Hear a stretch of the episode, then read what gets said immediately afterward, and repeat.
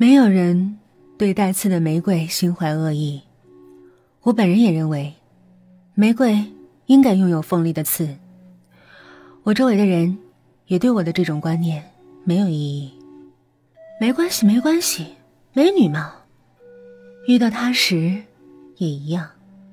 虽说我是高一的学生，但只要化淡妆出门，从满脸青春痘的男孩子到岁数相当的老人，都盯着我看。甚至有些人还特意跟我几步欣赏我的美貌。上高中不久，我的大名已经传遍了附近的学校。早晨上学，很多男学生的目光都朝向我，甚至一些男生闯到我们班来看我。其实，也有要跟我交往或红着脸递给我从爱情百科书上抄袭的求爱信的家伙。我对他们。没有做出任何反应，因为没什么感觉，不可能有什么反应。我只需要边接受他们向我呈上的好意，边用极不是肯定又不是否定的暧昧的微笑来回应，他们就会误认为跟我交往的意图得到了实现，或认为这次虽然没有成功，但今后肯定会有机会，便更为我神魂颠倒。遇到他之后。这种情况没有任何变化。然而，自从我的人生路上出现他以后，倒霉的事情开始接二连三的出现，像灵敏的毒蛇一样，慢慢的侵蚀着我的一切。而我明明知道这一点，却不知不觉的卷进了他的计谋。那天，侮辱他之后，我决心再也不跟他说话。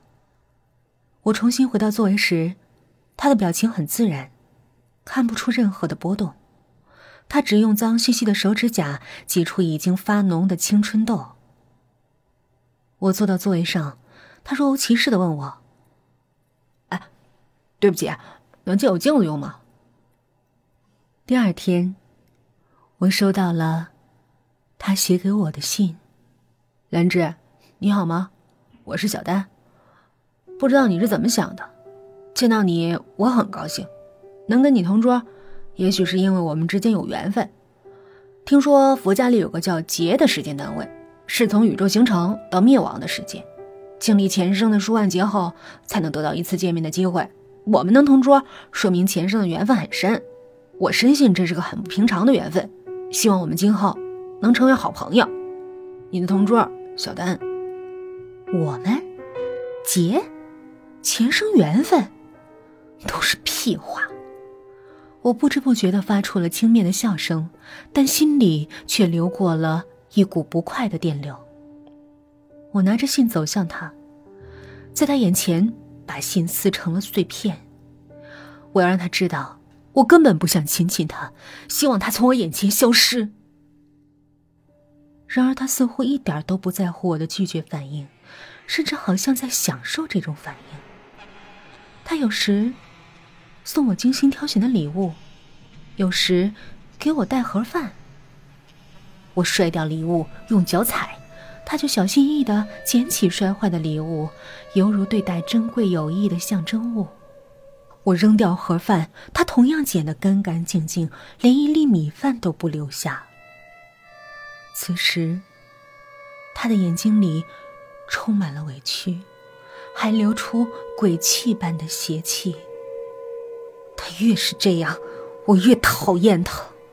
喂，我实在不想跟你说话，我求求你，能不能从我眼前消失？我烦死你了！忍无可忍的我，把他叫到洗手间，大发雷霆。但他只是笑嘻嘻而已。兰芝，你话这么说，可我知道你比谁都善良。总有一天，你会成为我唯一的好伙伴。气死我了！我恨不得把心打开，让他看看我对他有多烦、多厌恶。知道，知道什么？什么都知道的人，怎么不知道我最讨厌的就是你啊？你是真不知道，还是装故意气我？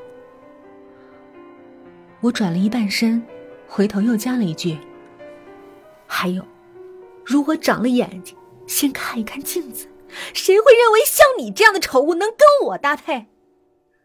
人活着，都会经历不想接受的，但不得不接受的事情。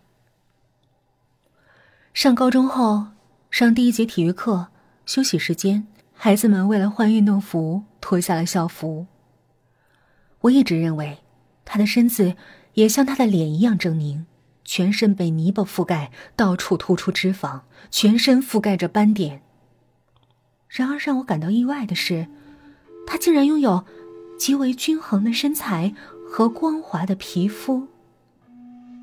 接着，我又吃惊的发现，他的腰部也有一个半月形的伤疤，跟我一样。五岁时，跟堂哥一起在小溪里捉泥鳅时摔了一跤，从小石头之间突出的玻璃碎片正好扎进了我的腰部，造成了很大的伤痕。十多年后的现在，我的腰上依然保留着那个半月形的大伤疤，而他的腰上竟然也有相同形状的伤疤。不同的是，他的伤疤在腰左侧，而我的在右边。哦不，这只不过是一种偶然的巧合，至少我这么认为。我想忘掉他，但是我们俩拥有如此相似的伤疤的事实，一直卡在我的心里下不去。其结果就是，在做跳马运动时，扭伤了手腕，好几天都绑着绷带受苦。上高中一个月后，接受体检。在这一年龄段的女孩子们对体重和胸围非常敏感，我也并不例外。尽管拥有完美无缺的身材，但我一直在坚持包括食疗和减肥和胸部健美运动。结束视力检查后，开始量体重，女孩们呀呀的喊着说个不停，什么体重秤有问题，请少写两公斤，因为便秘超重等等。我自信的站在了体重秤上，二十五号，四十四点七公斤。看秤盘的老师。说出了我的体重，到处爆发出了哇哇的感叹声。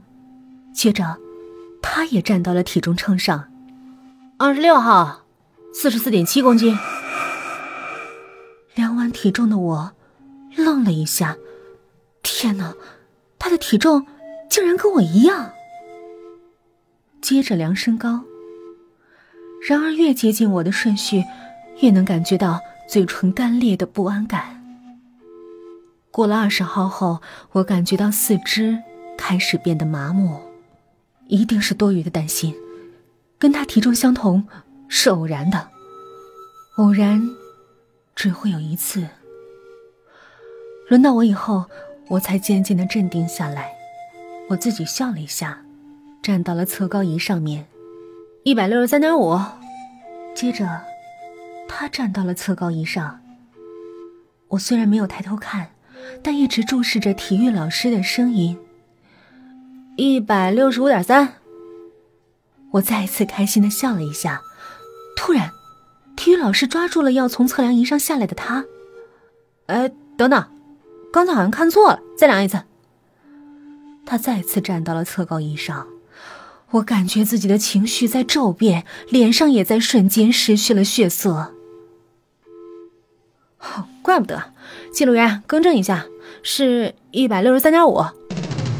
桌子和女孩子们开始转圈周围的一切迅速围住了我。